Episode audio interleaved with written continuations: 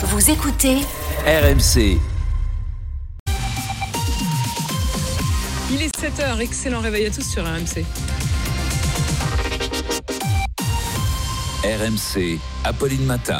Le journal de Quentin Vinet. Bonjour Quentin. Bonjour Apolline, bonjour à tous. Des troupes occidentales envoyées en Ukraine. Eh bien, ce n'est pas exclu. C'est Emmanuel Macron qui le dit devant les dirigeants européens deux ans après le début de l'invasion russe. Gabriel Attal au salon de l'agriculture ce matin à l'heure de la traite des vaches. Vous l'entendrez, le Premier ministre, il retourne pour faire oublier les images chaotiques de samedi. Et puis un rebondissement au procès du meurtre du policier Éric Masson il y a trois ans à Avignon avec les aveux du principal suspect. Après avoir nié pendant trois ans, il est donc passé euh, aux aveux hier. Oui, oui, c'est moi qui l'ai tué. Son avocat, Franck Berton, sera en direct sur RMC dans une heure. La défaite de la Russie est indispensable. Voilà ce qu'affirme Emmanuel Macron, qui n'était jamais allé aussi loin concernant la guerre en Ukraine. Le président recevait hier soir à, l'Elysée une vingtaine de dirigeants européens pour euh, réaffirmer le soutien à l'Ukraine deux ans après le début de l'invasion russe. Et alors Sébastien Krebs du service politique RMC, Emmanuel Macron est donc allé plus loin que d'habitude dans les mots en envisageant des troupes occidentales sur le front. Oui, c'est la première fois qu'on entend Emmanuel Macron dire les choses en ces termes, une position répétée à plusieurs reprises hier soir à l'issue de ce grand sommet à l'Elysée. Rien ne doit être exclu. Nous ferons tout ce qu'il faut pour que la Russie ne puisse pas gagner cette guerre. Tout est possible si c'est utile pour atteindre notre objectif. Alors il précise qu'il n'en est pas question à ce stade. Hein, il n'y a pas de consensus entre les Européens pour envoyer des troupes au sol. Mais la question a bien été évoquée avec la vingtaine de chefs d'État et de gouvernement. Ce qui est très net, c'est le changement de ton vis-à-vis de la Russie. Déjà très marqué il y a dix jours lors de la visite du président ukrainien Zelensky à Paris. Emmanuel Macron avait déjà pointé la nouvelle posture de la Russie, son agressivité, y compris à l'égard de la France. Ce constat fait l'unanimité chez les Européens, a-t-il répété hier soir, d'où l'objectif d'aider davantage encore l'Ukraine avec des munitions, bientôt des avions et désormais des missiles longue portée. Nous ne sommes pas en guerre contre le peuple russe, redit Emmanuel Macron, mais cette guerre détermine notre avenir, dit-il, jugeant la défaite de la Russie indispensable à la stabilité en Europe. Et alors des réactions politiques ce matin en France, la guerre contre la Russie serait une folie. Voilà ce que dénonce l'insoumis Jean-Luc Mélenchon, sans doute un effet d'annonce pour Laurent Jacobelli du Rassemblement national. Un mot sur la situation au Proche-Orient. Ce matin, il laissait entendre, ce matin, il affirme, Joe Biden nous dit qu'Israël cesserait ses opérations à Gaza pendant le ramadan qui va commencer le 10 mars dans le cadre d'une trêve si elle était décidée dimanche. Pourtant, Benjamin Netanyahu répétait qu'il lancerait prochainement une opération terrestre à Rafah et qu'une trêve ne ferait que retarder, disait-il, cette offensive. Il est 7h03 sur RMC et Gabriel Attal est attendu là d'une seconde à l'autre au salon de l'agriculture. Le défilé des politiques continue, porte de Versailles à Paris, après Emmanuel Macron, Jordan Bardella, Éric Ciotti ces trois derniers jours. Cyprien Pézeril du service politique à RMC. Euh, là, l'idée ce matin pour Gabriel Attal, c'est de faire oublier les images chaotiques d'Emmanuel Macron samedi, le jour de l'ouverture. Exactement, avec dans quelques instants la traite des vaches pour le Premier ministre, alors que le salon n'ouvrira au public que deux heures plus tard. Rencontre ensuite avec les syndicats qu'il a déjà reçus de nombreuses fois à Matignon, avant donc de déambuler dans les allées, le bétail, puis les outre-mer. Pour commencer, le programme est balisé. Peu de caméras autour du Premier ministre. Objectif, soigner les images, éviter sifflets et huées de samedi pour le président, à moins que ce ne soit qu'un vœu pieux face à la colère. Gabriel Attal qui passera la journée entière au salon. L'agriculture au-dessus de tout. Il séchera la traditionnelle session de questions au gouvernement à l'Assemblée. Et donc ça commence par la traite des vaches ce matin pour Gabriel Attal en attendant une réunion à Bercy aujourd'hui sur quelque chose de très concret, une demande des agriculteurs, les soucis de trésorerie. Exactement, avec autour de la table les banques, notamment incitées par le gouvernement à aider les exploitants les plus en difficulté. Dans le même temps, ces agriculteurs vont être recensés dans chaque département et des permanences agricoles vont aussi ouvrir dans les sous-préfectures. Prochaine étape ensuite, une réunion dans les trois semaines à l'Elysée. L'espoir à l'issue, dit une conseillère d'Emmanuel Macron, c'est de clore la crise et que les agriculteurs rentrent chez eux.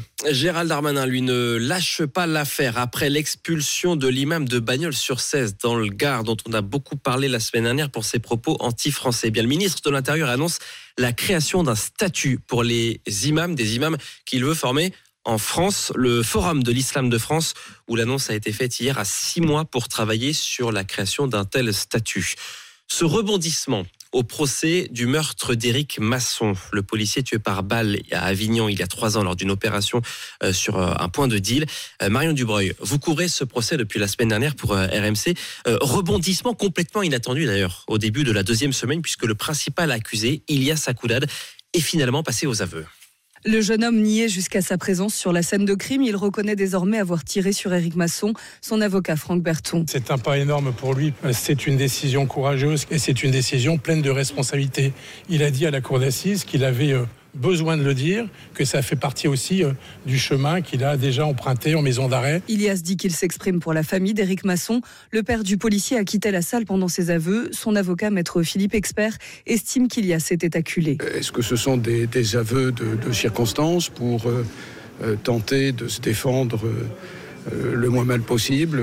Est-ce qu'il y a de la sincérité J'en suis pas nécessairement convaincu, mais il faut aussi qu'il s'explique sur euh, les conditions dans lesquelles euh, les tirs sont survenus, les tentatives de, de tir également. Ilias a affirmé qu'il ne savait pas qu'Éric Masson était policier et il a nié avoir tiré en direction de son coéquipier, partie civile à l'audience. C'est euh, déjà l'heure du bilan à Béziers. Le bilan de la première journée en uniforme à l'école pour euh, plus de 700 petits biterrois qui euh, testent la tenue unique hein, depuis hier. L'expérimentation vient de commencer dans, dans une des quatre écoles de la ville où Estelle Henry pour RMC nous donne les, les premières impressions. Ça ressemble à une sortie de classe ordinaire et pourtant quelque chose a bien changé à l'école de Naïm, 9 ans, et ce n'est pas pour lui déplaire. Les uniformes, pour moi, c'est cool parce qu'au moins on est tous pareils, ça évite les harcèlements. Dans ces habits, euh, bah, je me sens BG. Hein. Beau gosse, ça ressemble à Harry Potter. Et du côté des parents, on est plutôt satisfait, même si tout n'est pas encore parfait. Pour moi, ça représente des, vecteurs d'égalité, notamment. Ça permettrait aussi de réduire tout ce qui est moquerie. Moi, je pense que c'est une très bonne idée. Euh, ben, ça rend les enfants plus sérieux, plus présentables. Le souci, c'est qu'on n'a qu'un seul pantalon pour toute la semaine. Et ça, c'est l'inconvénient. Une tenue unique composée notamment d'un pantalon pour les garçons et d'une jupe pour les filles, entièrement financée par la ville et par l'État.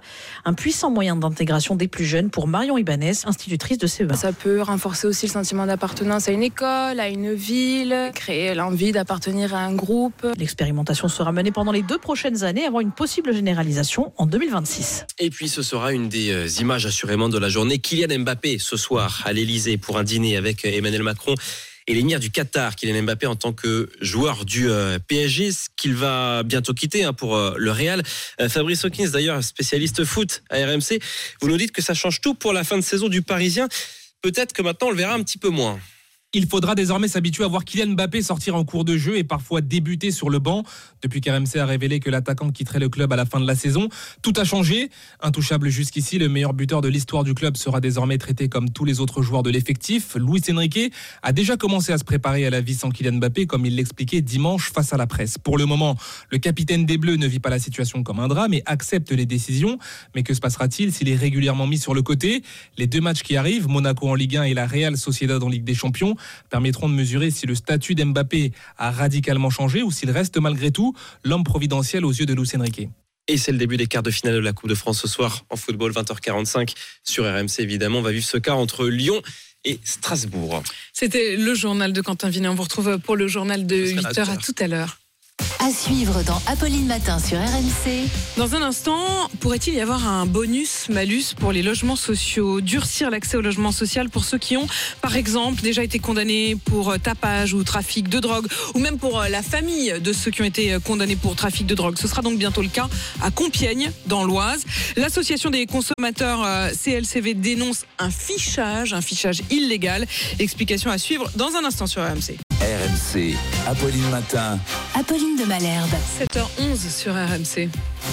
Le témoin RMC. Le témoin RMC, euh, c'est vous, Guillaume euh, Echelman, bonjour. Vous êtes chargé de mission euh, logement social à l'association CLCV. Vous l'avez vu, à Compiègne, il va y désormais y avoir des critères pour accepter ou non de nouveaux locataires dans les logements sociaux. Un malus, une note négative. Alors en cas de condamnation pour violence, c'est moins 10 points.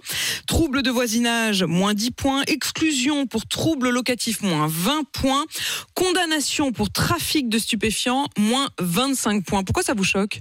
Il y a plusieurs problèmes avec cette euh, cotation. C'est ça le nom qu'on donne, c'est un système à points. Vous l'avez très bien expliqué. C'est que on n'a aucun élément pour vérifier si ces accusations sont vraies. Puisque dans le cas, par exemple, des troubles locatifs, vous êtes concerné si vous avez une information notoire. Une information notoire, en gros, imaginons que votre voisin vous dénonce parce qu'il ne s'entend pas avec vous. Mm. Ben, dans ce cas-là, vous pouvez être concerné et vous vous retrouvez C'est ça, une information notoire. Exactement. Un simple dépôt de plainte, une simple main courante, ça arrive très vite. Et dans ce cas-là, vous vous Ça retrouvez veut dire que la dénoncé. justice ne serait pas passée pour vérifier si c'est pas juste Tout votre voisin fait. qui vous déteste, quoi. Voilà. Et le pire dans cette histoire, c'est que vous n'avez aucun moyen de contrôle a posteriori. Alors maintenant, je vais vous poser la question autrement. Imaginons qu'on ait des moyens de contrôle. Imaginons qu'on s'assure, en effet, qu'il s'agit bel et bien de troubles de voisinage, que oui, c'est pas juste euh, quelqu'un qui vous a dénoncé, mais que vous avez bien été condamné pour trafic de stupéfiants, que vous avez bien été expulsé d'un logement précédent pour euh, troubles locatifs. Alors, est-ce que vous estimez que c'est acceptable dans ces conditions? Non, parce que dans ce cas-là, ça veut dire qu'on outrepasse la loi, hein, puisque en ce qui concerne un de ces histoires d'attribution de logement social, ce n'est que le juge qui peut s'exprimer. C'est pas au rôle du maire hein, de décider si oui ou non vous avez droit ou pas à un logement social. Ça, c'est- va Mais ça ouvrir la porte à votre tous les clientélismes Votre possibles. argument était, était purement formel, puisque si vous, en fait, vous n'êtes pas d'accord avec le principe même du bonus manul. Non, ma- moi, j'ai pas de problème sur le principe de vouloir limiter l'accès à un logement social pour des personnes qui ont été condamnées à du trafic de drogue. C'est pas du tout l'objet. L'objet, c'est de vérifier comme quoi, s'il y a condamnation, ça ne peut se faire que si c'est au moment où vous êtes dans le logement social. Si c'est avant, ben, il faut que ce soit le juge qui décide, vous n'avez plus accès au logement social. C'est-à-dire que ça Si on a partie un de la condamnation, que, que la condamnation à euh, une amende, une peine de prison ou quoi que ce soit, soit euh, ajoutée euh, une forme de condamnation euh, morale, sociale, qui est vous C'est ça, une n'aurez privation plus, de droits sociaux, etc. Mais là, en l'occurrence, quand vous avez un maire, notamment en- dans le cas de Philippe Marini à Compiègne, vous pouvez être certain que vous aurez tous les cas possibles de favoritisme et éventuellement de corruption, sachant qu'il est déjà familier avec ce genre de problématique, puisqu'il est notoirement euh, accusé et de favoritisme et également de prise illégale d'intérêt et de corruption. Donc là, vous allez avoir justement ce type Accusé de ou problème condamné? Mise en examen. Donc, si on se limite justement à sa formulation d'information notoire, il rentre pleinement dans les cases. fond, si vous prenez les Donc, mêmes arguments que lui, euh, son effectivement, vous considéreriez que le maire de euh, Compiègne lui-même euh, ne fait. peut prétendre à un logement social. Mais, mais sur le fond, Guillaume Eschelman, j'imagine que vous représentez tous les habitants de logements sociaux Mmh. ou tous ceux qui peuvent prétendre à obtenir un logement social. Nombre d'entre eux, et on les entend euh, souvent témoigner sur RMC, ne demandent que ça, ne demandent qu'à être sûrs de qui va euh, être leur voisin, de qui va habiter dans leur immeuble, et qu'on les protège de l'arrivée euh, de trafiquants de drogue ou de personnes qui auraient causé des troubles de voisinage. Pour- pourquoi vous n'êtes pas de ce côté-là, au fond? On est justement de ce côté-là. À la CLCV, notre objectif, c'est justement de défendre les intérêts des locataires. Donc, si on a des personnes qui sont accusées de troubles de voisinage, qui sont accusées de, de trafic de stupes, eh bien, c'est la loi qui va justement imposer qu'on les expulse. demandez au juge Mais je ne veux pas qu'on ait un fichage maire- où vous allez avoir justement des cas de favoritisme. Je prends un autre argument. Vous avez par exemple euh, un point, un bonus si vous avez euh, une implication dans la vie locale ou si vous êtes un, un locataire sans difficulté et que vous avez euh, pas de soucis au le niveau de la loi. du malus, mais aussi du bonus. Donc là, vous allez avoir des systèmes où on dira ah ben tiens celui-ci il est dans les cases, il fait plaisir au maire et donc ce cas-là. Pas de souci, vous aurez accès davantage à un logement social. Je pense que tous les demandeurs ont envie d'une chose, c'est que le système soit juste et qu'il puisse y avoir une réponse Et à il leur ne l'est demande. pas aujourd'hui. Il Il, ne l'est pas pas pour une raison très simple, c'est qu'il n'y a pas suffisamment de logements sociaux par rapport à la demande. C'est Donc ça. il y a forcément à un moment ou à un autre des critères qui Et doivent on être veut mis éviter en du place. coup des accusations mensongères ou problématiques. Parce que en ce qui concerne ces histoires de contrôle, quand vous avez juste un employé de mairie ou un employé dans un conseil départemental qui va prendre la décision parce que c'est une validation manuelle, et ben dans ce cas-là, vous êtes certain qu'on aura des passe-droits, des avantages en nature, on pourra avoir toutes les possibilités imaginables. Et derrière ça, et ça c'est le plus problématique, c'est le fichage. Parce que, à nouveau, c'est pas une information que le bailleur est censé avoir. Le bailleur n'est pas demandeur, le bailleur ne peut pas l'obtenir, c'est interdit par la loi. Et donc, du coup, comment il va obtenir une information qui soit, premièrement, crédible, et deuxièmement, comment il va s'assurer comme quoi il va pas se faire tirer les oreilles par la CNIL C'est justement ce que disait l'un des bailleurs sociaux Sur concernés. tout cela, vous avez euh, évidemment raison de, de tirer la- le signal d'alarme, mais si des réponses sont apportées à ces questions-là, encore une fois, euh, sur la question fondamentale qui est euh, qui peut ou non avoir accès à un logement social, il y a aussi dans ces bonus euh, des bonus pour les travailleurs dits essentiels, les Ça, métiers de la santé, l'ordre public par la loi. et secours, la petite enfance, la logistique, l'industrie, Tout ça est prévu, c'est depuis professeurs. 2022, c'était suite à la crise Covid. Donc, tout et ça là, va dans on le est sens. tout à fait d'accord. Ça, c'est très bien. Voilà, nous, on est d'accord pour les bonus, mais sur le malus, là, je suis désolé, ces problématiques de fichage, l'absence de recours potentiel pour celui qui est accusé à tort et les risques de favoritisme, c'est le pire des moyens possibles. Et derrière, si justement on a, euh, en écoutant les déclarations du gouvernement, une attribution qui est donnée en priorité par le maire, on est certain qu'on va avoir des abus.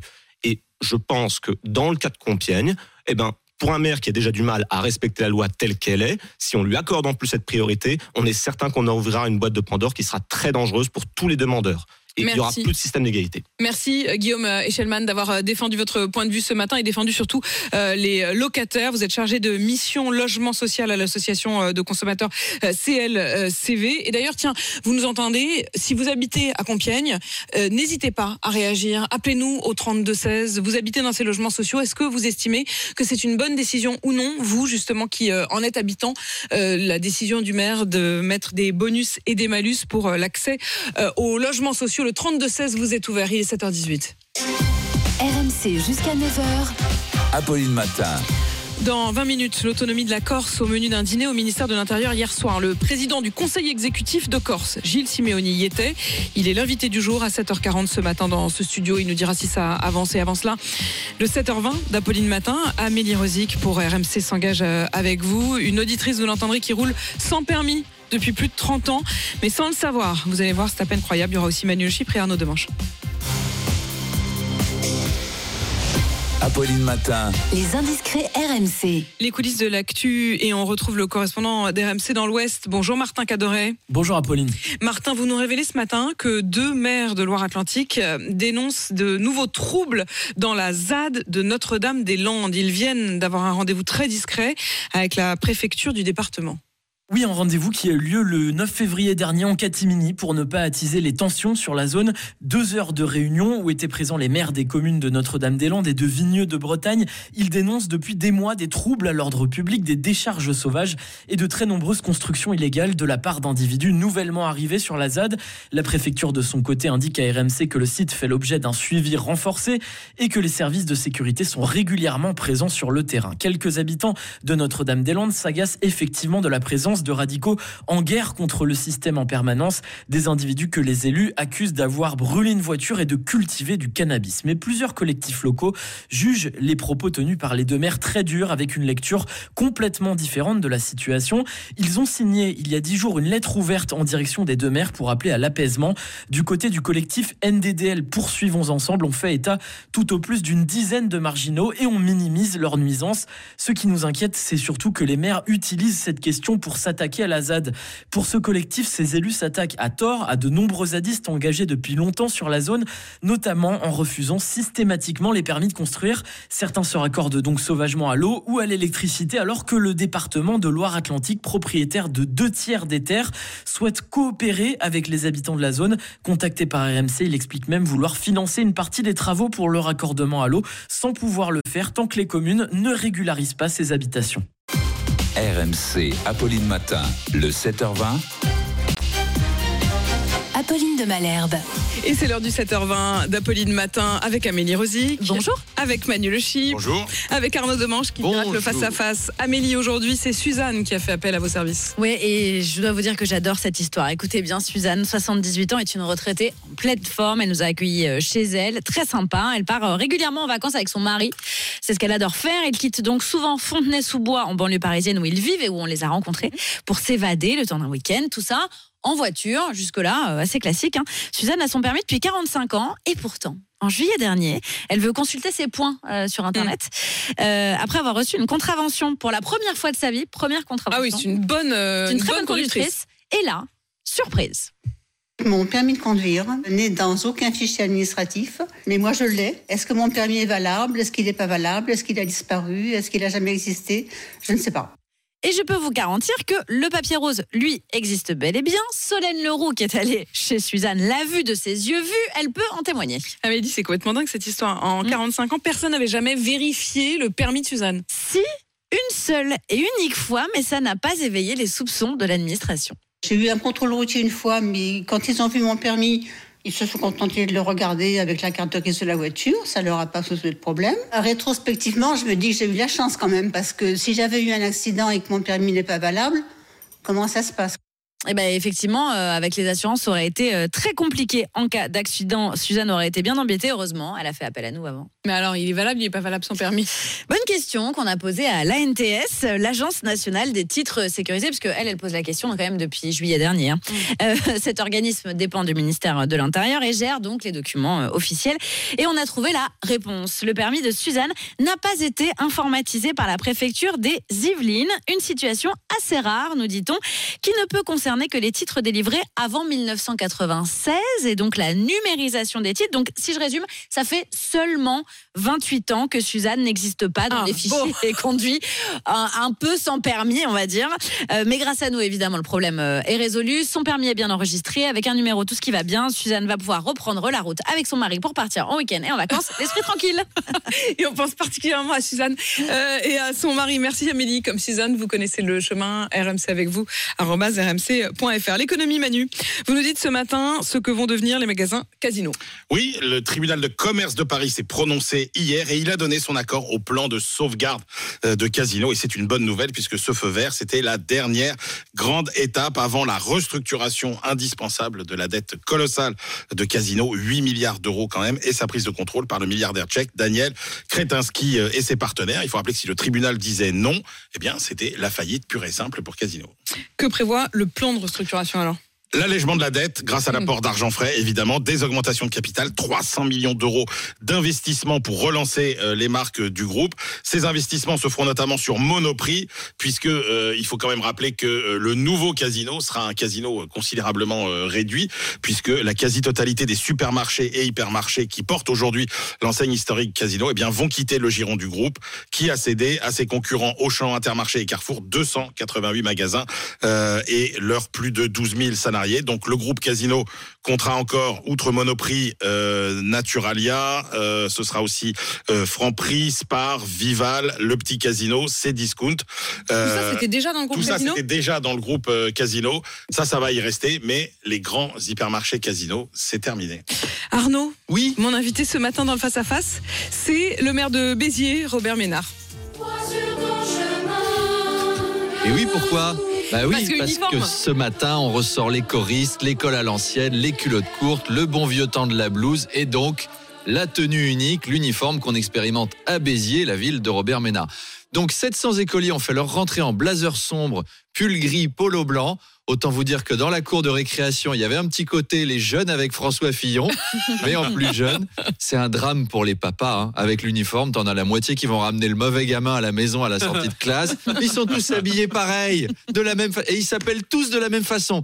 Lucas, Lucas, non pas Lucas, Lucas, non Lucas, l'autre Lucas. Bon, Mathéo, Mathéo, non l'autre Mathéo. Tu peux demander à Mathéo de demander à Lucas de dire à Mathéo. Non, à Paris c'est quand même plus simple. hein. Les papas ils sont là. Sagamore, demande à Saturnin si Célestin et Ferdinand viennent mercredi. Flatulgence, allez on y va. Palimpseste, cataplasme, allez on s'en va. Bref, alors il y a des élèves qui trouvent que ça fait un peu Harry Potter. Tout est relatif. hein. Dans Harry Potter, tu mets un chapeau magique et il te dit dans quelle école tu vas. Choixpeau. Mais, mais oui, le choixpeau. Pardon. le choixpeau. Pardon, hein, excusez-moi, je ne veux pas m'attaquer à vos passions. Ah, on Amélie. voit que on- je savais qu'il y avait une passion. Voilà, il y a une passion Harry Potter chez Amélie Rosic, mais parce que le choixpeau, il te donne le choix d'aller à Serpentard ou à Voilà. Gryffondor, mais tu t'attends pas à ce que le choixpeau, il te dise Tu vas à Béziers. Alors, cette mesure a pour objectif de réinstaurer l'autorité à l'école. Pardon, mais si être tiré à quatre épingles garantissait le respect dans un bâtiment public, ça se saurait. Je vous rappelle qu'on tourne des sextapes au Sénat. Pourtant, les sénateurs, c'est bien fringué. Hein eh ben non, le Palais Bourbon, c'est un studio de tournage pour Jackie et Michel. Alors, est-ce que ça fonctionne, l'uniforme? Eh ben, on le saura avec Robert Ménard à 8h30. Loupez pas Rendez-vous ça. à 8h30, mais rendez-vous d'ici là à 8h20 avec vous, euh, Arnaud. Les chroniques du 7h20 d'Amélie, Manu et Arnaud sont à retrouver évidemment en podcast. Il est 7h27. 7h30 sur RMC. RMC, Apolline Matin. Le journal d'Élise Dangean. Bonjour Élise. Bonjour Apolline, bonjour à tous. Professeur de CP le jour, chanteur et traducteur de propagande pour l'État islamique la nuit, un enseignant de Seine-Saint-Denis mis en examen et placé en détention pour association de malfaiteurs terroristes. Le cauchemar sans fin pour les habitants du Pas-de-Calais, frappés pour la cinquième fois en seulement quatre mois par les inondations. Et puis Emmanuel Macron qui durcit le ton face à Vladimir Poutine. Il ne ferme plus la porte à l'envoi de troupes occidentales pour venir en aide à l'Ukraine. Un professeur des écoles incarcéré pour des chants à la gloire de Daesh. L'homme, âgé de 26 ans, exerçait à Drancy, en Seine-Saint-Denis. Il a été mis en examen pour association de malfaiteurs terroristes, Caroline Philippe, car il est soupçonné d'avoir diffusé de la propagande djihadiste sur les réseaux sociaux. Enseignant en classe de CP et interprète de chants religieux à la gloire des combattants de l'État islamique. Une production personnelle a été débusquée par les enquêteurs chez lui en décembre dernier.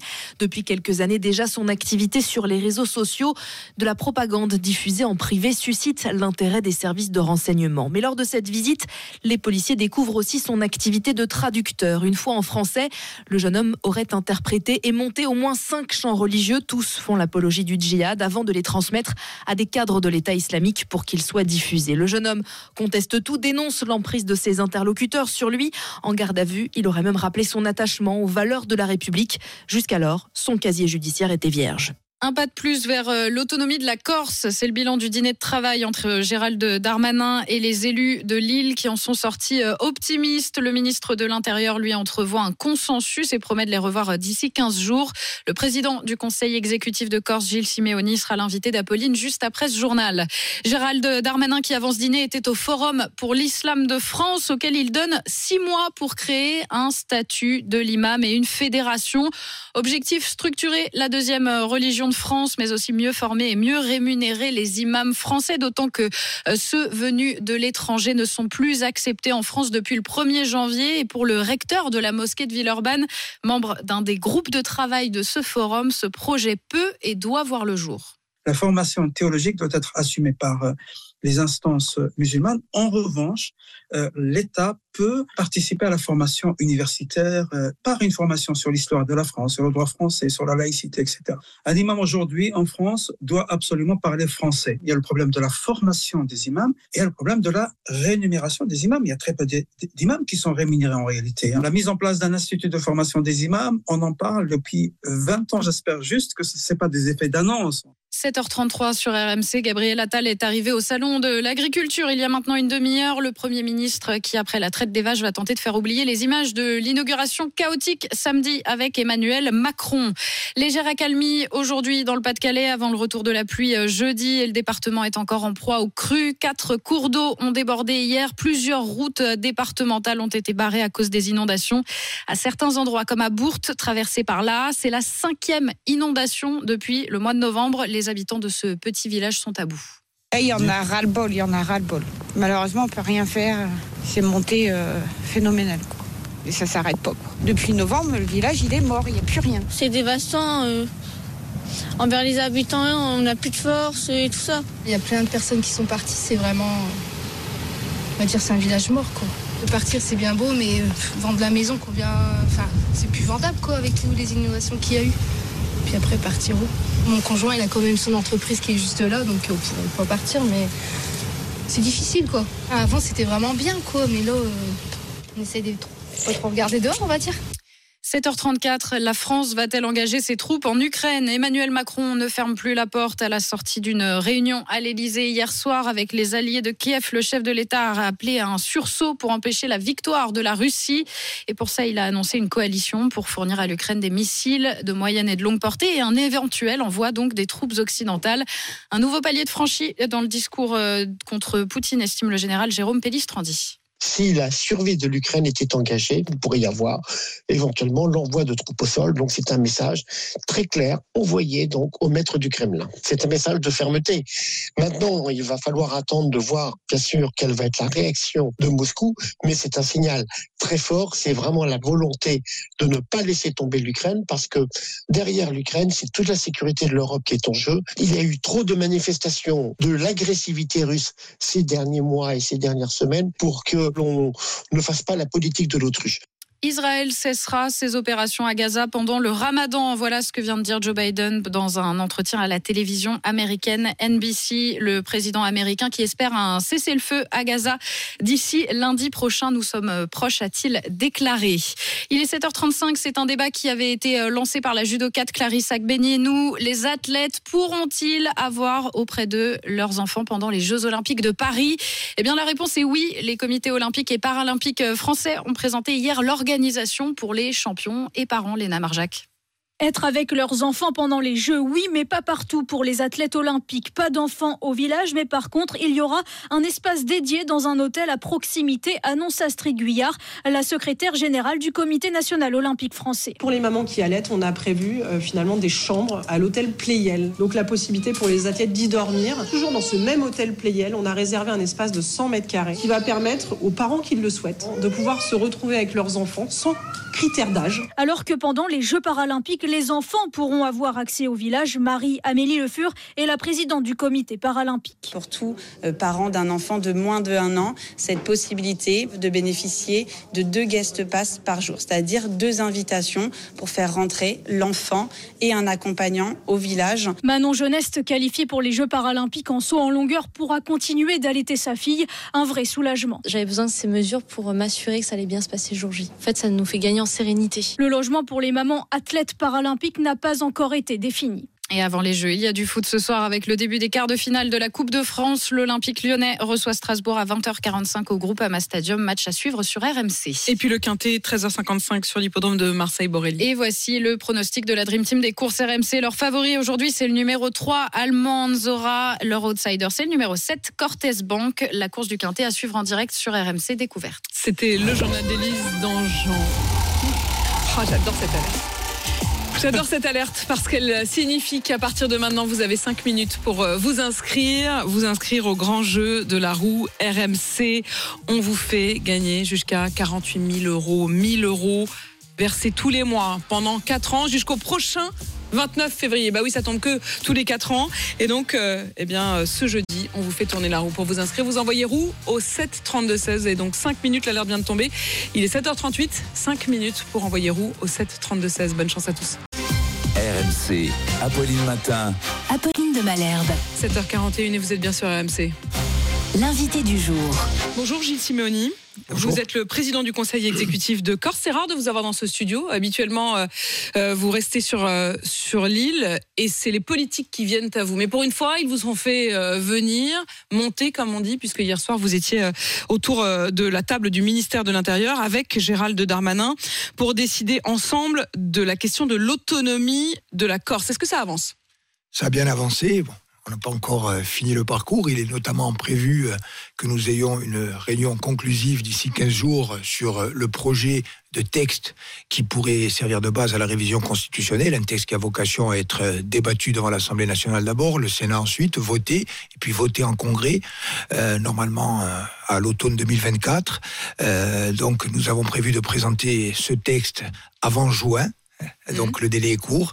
D'ici 15 jours, nous devons essayer de tomber d'accord sur une rédaction commune. Donc dans 15 jours, vous revenez avec une, une copie euh, précise, si je comprends bien, euh, avec euh, cette, ce texte, de, cette proposition euh, qui devra ensuite être adoptée par le Congrès avec une modification constitutionnelle. C'est quoi l'autonomie pour vous? Ça va jusqu'où l'autonomie? Alors, d'abord dire que le principe d'un statut d'autonomie pour la Corse a été hier acté euh, par l'ensemble des participants à la réunion, qu'il s'agisse des élus de la Corse, toute sensibilité Vous étiez combien confondue. On était sept élus. Il y avait le, le ministre de l'Intérieur. Toute sensibilité confondue toute sensibilité confondue, à part euh, un parti in- indépendantiste qui n'a pas euh, souhaité euh, participer à cette réunion. Mais les indépendantistes étaient représentés au- autour de la table. Donc l'idée, c'est de trouver un texte qui soit un point d'équilibre entre les demandes des élus de la Corse, qui demandent à titre majoritaire un statut d'autonomie euh, plein et entier, c'est-à-dire les compétences régaliennes à l'État et le reste à la collectivité autonome, et puis euh, ce qui est prêt à faire euh, le gouvernement. Donc il y a une question aussi d'équilibre et de progressivité, et ce sont ces points-là que dont nous avons débattu hier. Il était également question que la Corse puisse déroger à certaines lois. Qu'est-ce que vous avez en tête? Alors, par exemple, c'est la question du, du pouvoir normatif. Hier, euh, nous avons discuté de, de la coexistence de trois catégories de régimes, l'application euh, du droit national, bien sûr, mais également un pouvoir d'adaptation qui serait reconnu euh, à la collectivité autonome de Corse, c'est-à-dire la possibilité d'adapter la loi Mais nationale. vous pensez à quoi concrètement? C'est quoi? Alors très concrètement, euh, lorsque nous demandons un, un pouvoir de nature législative, ça serait pour nous bien sûr dans les matières où il y a une urgence particulière. On pense par exemple au foncier, où vous savez que nous sommes confrontés à un phénomène puissant, extrêmement anxiogène de spéculation et de dépossession. Ça serait la possibilité pour la collectivité Dépossession, ça veut dire quoi? Dépossession, ça veut dire très concrètement qu'aujourd'hui, euh, que, que les gens qui vivent en Corse, et notamment les jeunes, ne peuvent plus accéder à la terre pour les agriculteurs, par exemple, euh, ou ne peuvent plus accéder tout simplement au logement. Donc notre idée, c'est par exemple à travers Mais, la, mais la votre idée, c'est quoi? C'est d'interdire ou de geler pendant quelques années, par exemple, à, à toute personne qui ne serait pas euh, euh, officiellement corse d'a- d'accéder à la propriété en Alors là, Corse là, c'est la, c'est la, la mesure, je dirais, la à la fois la plus connue, la plus symbolique et celle qui fait le plus débat, c'est-à-dire la notion d'un statut de résident. Vous pensiez bien que j'allais mettre les pieds dans le plat? Bien sûr, mais c'est normal. Et je, et je vous réponds. Vous dire d'abord que c'est pas réservé l'accès à la propriété aux gens qui sont corses. Mm. C'est réserver euh, la propriété sur certaines conditions aux gens qui vivent en Corse euh, depuis un certain temps. Euh, et ça existe déjà dans d'autres régions, et notamment, par exemple, dans des régions voisines, en Italie. Et c'est conforme au droit communautaire. L'idée, c'est de construire un cadre constitutionnel qui respecte le droit de propriété et qui permette ce type de Mais mesures. est-ce que ça pourrait être même euh, à, à- à posteriori C'est-à-dire, est-ce que vous pourriez faire appliquer cette loi, y compris à des gens qui ne viennent en Corse Ah. que ponctuellement, euh, qui sont là en vacances, des, des, des, des Corses, des Corses de l'été, quoi, si je peux me permettre mais il ne s'agit pas, il s'agit pas de faire des, des- de prendre des décisions euh, à, à- à- je dirais, à effet rétroactif. Mm. Il s'agit de réfléchir euh, dans la discussion à une batterie de dispositifs, parmi lesquels ce type de statut, euh, qui permettrait de, de réguler le marché foncier et qui permettrait de garantir un accès équitable aux fonciers agricoles, aux fonciers et au logement à tout le monde, et notamment aux gens qui vivent en Corse et qui souvent aujourd'hui sont privés de ce droit qui est un droit élémentaire. Gilles Simeoni, est-ce que vous diriez aujourd'hui que les, les discussions sont sereines, apaisées? On se souvient que euh, la dernière rencontre qui était prévue avec le ministre de l'Intérieur avait été annulée à la dernière minute. Gérald Darmanin avait estimé que les conditions n'étaient pas réunies.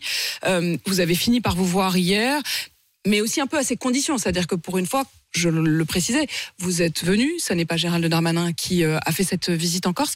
Euh, ça veut dire que chacun fait des concessions en quelque sorte. Ben, L'esprit, c'est de faire euh, des concessions réciproques, c'est aussi de sortir d'une logique de conflit qui, malheureusement, a, a structuré les relations entre la Corse et la République depuis plusieurs décennies. On en est Vous sorti. savez aussi que ce On en est sorti On n'en est pas encore sorti, mais nous avons la volonté ferme d'en sortir, d'enraciner bien sûr la paix et l'apaisement dans l'île.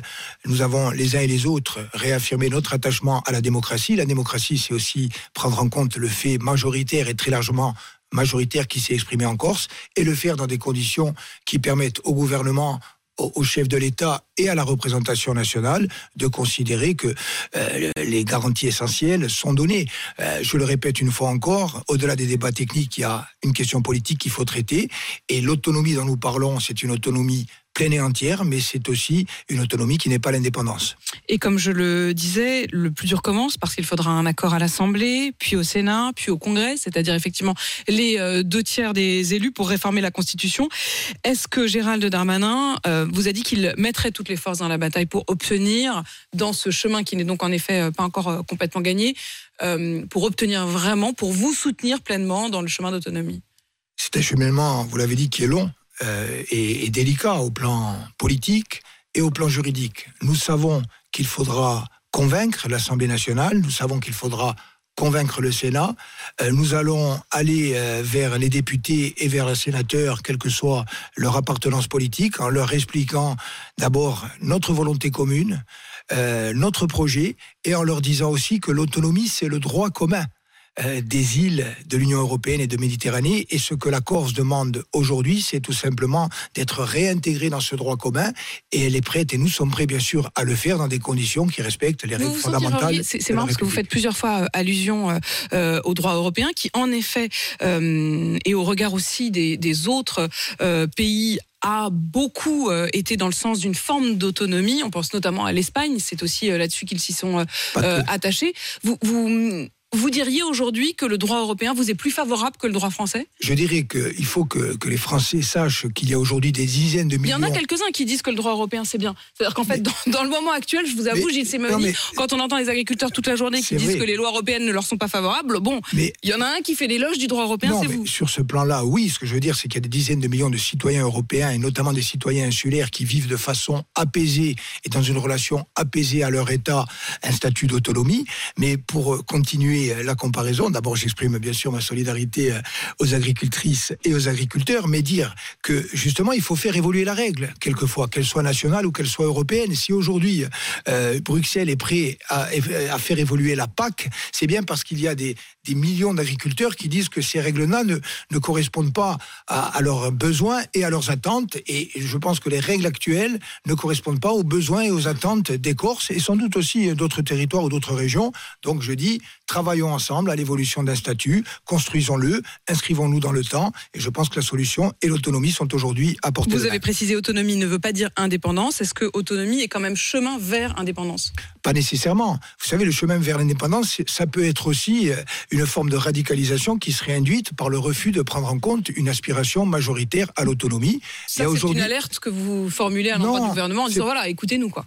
Bah oui, bien sûr, je dis au gouvernement, mais je l'ai toujours dit, respecter le fait majoritaire. Je rappelle qu'au-delà du combat démocratique qui a été mené depuis des décennies, depuis 2015, les Corses, de façon régulière, se sont exprimés à une très large majorité, 70% aux dernières élections, pour des listes qui euh, ont mis au cœur de leur projet politique euh, un projet d'autonomie. Donc il faut prendre en compte cette aspiration démocratique. Et je dis aussi qu'il y a aujourd'hui des indépendantistes qui sont prêts à, jouer le, le jeu de l'autonomie et, et que demain, s'ils continuent à défendre dans le cadre de respect des règles démocratiques une idée d'indépendance, je pense que la République n'a rien à y craindre. Je crois qu'aujourd'hui, il faut se faire confiance, il faut se respecter, il faut respecter le fait majoritaire et, et le suffrage universel.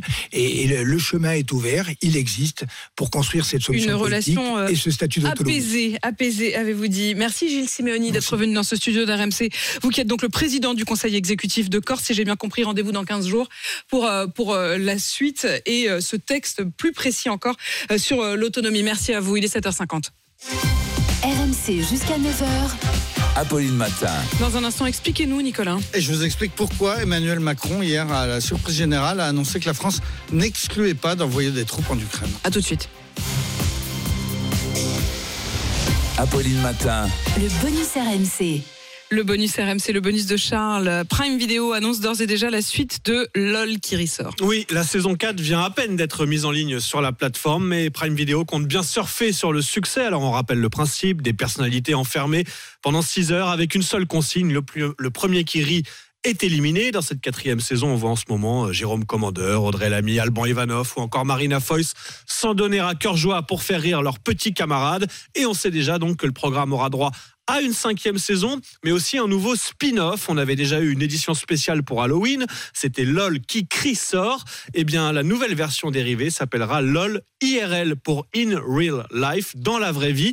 Les personnalités ne joueront plus dans un studio, mais dans des lieux de la vraie vie, entourés de gens de la vraie vie. Le casting est en cours pour un tournage au plus tôt avant l'été prochain. Petit rappel des règles, au moindre rire, c'est carton. LOL, c'est parti J'espère que vous aimez les fruits parce qu'on va se fendre la poire. RMC. Apolline Matin. Il est 7h54, l'heure de Nicolas Poincaré. Expliquez-nous. Expliquez-nous, Nicolas. Emmanuel Macron, hier soir, lors d'un sommet à l'Élysée, n'a pas exclu l'envoi de troupes occidentales en Ukraine. Est-ce que c'est vraiment une hypothèse crédible? Non, il faut le dire clairement, non, l'envoi de troupes françaises au sol, c'est-à-dire de régiments combattants aux côtés des Ukrainiens pour lutter contre les Russes, c'est absolument inenvisageable. Ce serait tout simplement entrer en guerre contre une puissance nucléaire, la Russie, donc prendre le risque d'un- embrasement presque d'une troisième guerre mondiale. Et à vrai dire, aucun pays ne l'envisage sérieusement euh, actuellement, ni les Américains, ni les Européens, ni sans doute les Français, malgré ce qui a été déclaré hier. D'abord, est-ce que la France en serait capable? Non, alors la France n'en serait pas capable, pas capable de faire euh, la différence dans des combats au sol comme ceux qui se déroulent en, en Ukraine. On estime que euh, l'armée de terre, dans une guerre frontale et de haute intensité comme celle qui a lieu en ce moment en Ukraine, pourrait tenir un front d'environ 80 km. Or, le front en Ukraine fait plus de, de, de 1000 kilomètres. L'armée française n'est pas une mauvaise armée, c'est même sans doute la, meilleure armée euh, d'Europe, mais à elle seule, elle est incapable d'aller affronter l'armée russe à, à 2000 kilomètres de ses bases. Reste l'hypothèse d'envoyer euh, des conseillers ou des instructeurs. Par exemple, si un jour on livrait des mirages à l'Ukraine, ce que l'Ukraine demande, mais qu'on ne fait pas pour l'instant, si un jour on livrait des mirages, peut-être alors il faudrait envoyer des, techniciens et des instructeurs pour que les Ukrainiens puissent les, utiliser. Mais encore une fois, ce n'est pas du tout euh, à l'ordre du jour. On pourrait aussi envoyer secrètement des forces spéciales pour des actions ponctuelles. Euh, ça aussi, c'est une hypothèse, mais ce n'est pas non plus une hypothèse qui est sérieusement envisagée pour le moment. Emmanuel Macron a souligné qu'il n'y a pas de consensus parmi les alliés de l'Ukraine. Non, cette déclaration donc spectaculaire hier soir à l'Elysée de dire que l'on n'exclut rien, eh bien c'est une déclaration faite au nom de la France qui n'a été euh, approuvée par aucun d'autre des pays qui étaient présents à, l'Elysée, en particulier pas, pas l'Allemagne. Mais c'est pas une déclaration qui a été improvisée puisque dès dimanche, lors d'un briefing à l'Elysée, avant cette euh, réunion, eh bien un conseiller d'Emmanuel Macron annonçait déjà que la France euh, voulait faire cette déclaration, donc ne pas exclure l'envoi de soldats en Ukraine. Il n'y a pas de sur le sujet, donc Emmanuel Macron le, reconnaît. Le consensus, c'est de dire que tout le monde interviendrait si la Russie devait mettre un pied en Europe, si elle devait envahir la Pologne ou bien attaquer les, pays baltes, mais pas si la guerre se poursuit comme elle se poursuit de, depuis euh, euh, deux ans. Le seul consensus qui s'est dessiné hier soir, c'est sur l'envoi de munitions. On a parlé d'une coalition pour essayer de rassembler le, le maximum d'obus et de munitions à envoyer à l'Ukraine, y compris en les achetant sur les marchés mondiaux. Alors pourquoi cette annonce? Alors, euh, c'est pour être crédible, tout simplement, puisque hier soir, c'était un sommet qui a été présenté comme un sommet anti-Poutine à l'Elysée, avec donc euh, presque 26 pays qui se sont rassemblés pour dire à Poutine que quoi qu'il arrive, on ne le laissera pas gagner cette guerre et qu'on n'abandonnera pas les, les, les Ukrainiens. Si derrière ce sommet, cette déclaration commune et solennelle, vous êtes interrogé en conférence de presse, on vous demande est-ce que vous excluez d'envoyer des soldats et vous répondez oui, eh bien le message s'écroule. On peut pas dire à la fois euh, aux Russes on ne vous laissera pas gagner la guerre et en même temps leur dire quoi qu'il arrive, on n'interviendra pas. Donc, on dit qu'on interviendra. C'est un petit peu comme la dissuasion nucléaire, c'est le, le, même principe. On a la bombe atomique pour ne jamais l'utiliser. On sait que ce serait l'apocalypse d'utiliser la bombe nucléaire. Mais en même temps, on ne dit pas qu'on va pas l'utiliser, sinon c'est pas la peine de l'avoir, de l'entretenir, ça coûte très cher. Là, c'est un petit peu la même chose. On dit aux Russes, on n'exclut rien. En réalité, on sait que non, ça ne se fera pas. Merci pour ces explications, euh, Nicolas. Je complète avec euh, le fait que Gabriel Attal a confirmé les propos euh, d'Emmanuel Macron à son arrivée ce matin au Salon de l'Agriculture. Il dit aujourd'hui on envoie des missiles de longue portée alors que personne n'imaginait d'envoyer de telles armes il y a encore deux ans. Ce qu'a donc voulu dire le président de la République, précise Gabriel Attal, c'est qu'on ne peut rien exclure dans une guerre. Réaction politique également. Jean-Luc Mélenchon qui dès hier soir a parlé d'une folie à propos du message d'Emmanuel Macron et Marine Le Pen à l'instant, qui dit Je ne sais pas si chacun se rend compte de la gravité d'une telle déclaration. Emmanuel Macron joue au chef de guerre, mais c'est la vie de nos enfants dont il parle avec autant d'insouciance. C'est la paix ou la guerre dans notre pays dont il s'agit. Réaction politique donc immédiate à cette déclaration, comme vous le disiez à l'instant, spectaculaire. 7h58, on se retrouve dans un instant. La météo et le journal sur RMC. À la une, c'est Gabriel Attal qui vient d'arriver donc au salon de l'agriculture. On sera sur place. RMC jusqu'à 9h. Apolline Matin.